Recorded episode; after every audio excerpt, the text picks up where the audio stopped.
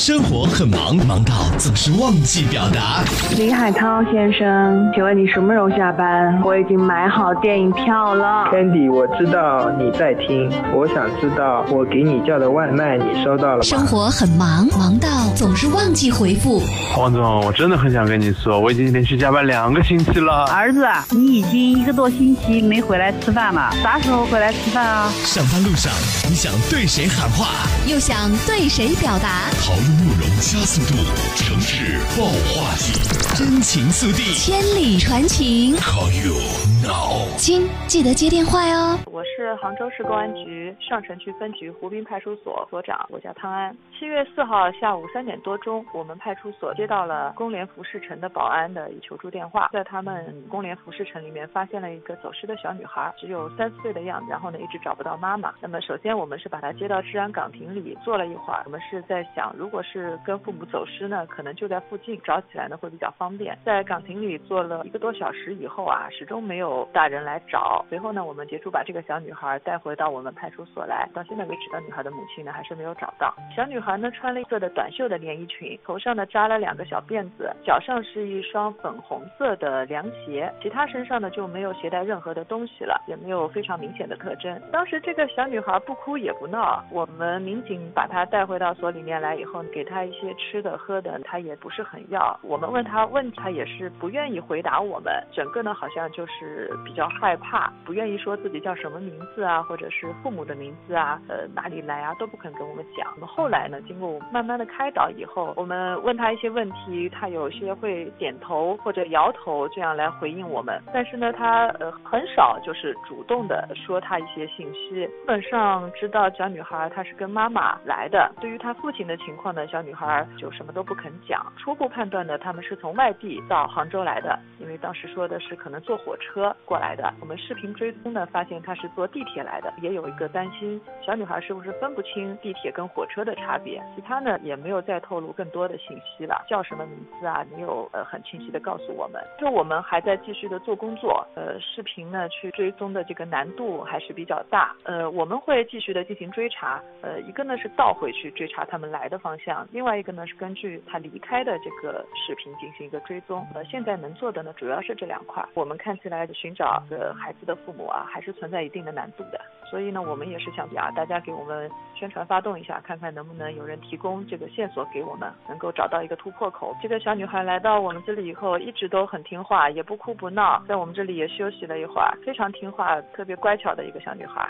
七月四号晚上，大概是十一点，经过联系以后，送到了杭州市儿童福利院。因为我们派出所啊也没有这个条件照顾小孩，我们专门安排了女的工作人员陪同。一路上她也没有哭闹，到了那边呢，情绪也是比较稳定的。然后我们看她情况也比较好，都安顿好以后，我们再回来。小女孩因为她在儿童福利院呢，能够得到比较完整的一个照顾啊。这还呢，我想大家也都请放心。在这里呢，我也是对孩子的母亲啊喊话。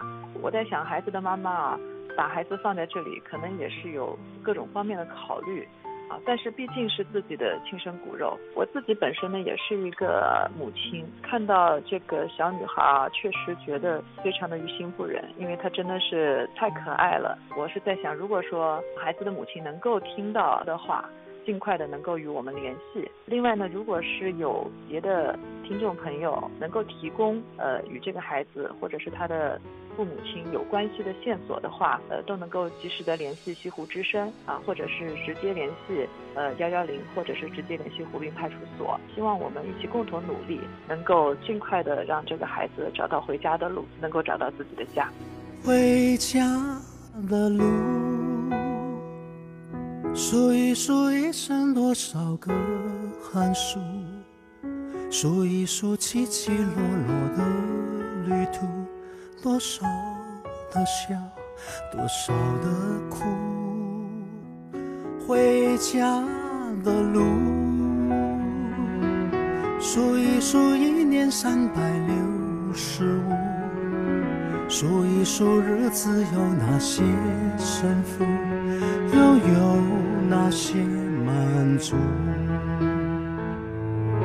回家吧，幸福，幸福能抱一抱父母，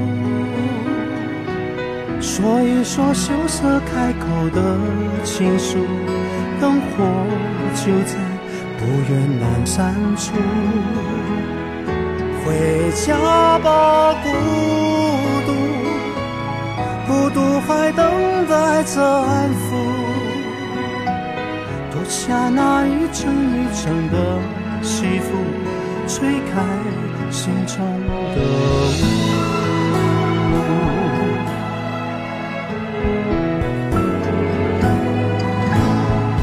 回家的路，数一数一年快乐的次数，数一数一天脾气的起伏。什么是贫，什么是富？回家的路，数一数岁月流走的速度。数一数一生患难谁共处，一切慢慢清楚。回家吧，幸福，幸福能抱一抱父母，说一说羞涩开口的情书，灯火就在不远阑珊处。回家吧，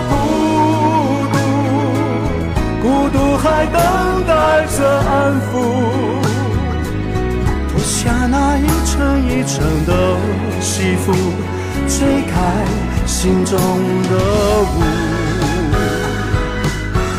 回家吧，幸福，幸福能抱一抱父母。说一说羞涩开口的情书，灯火就在不远阑珊处。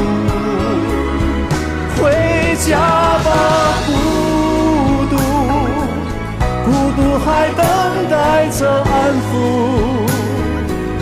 脱下那一层一层的西服，吹开心中的雾。回家的路，拍一拍肩上沾染的尘土，再累也一样坚持的脚步。回家真的幸福。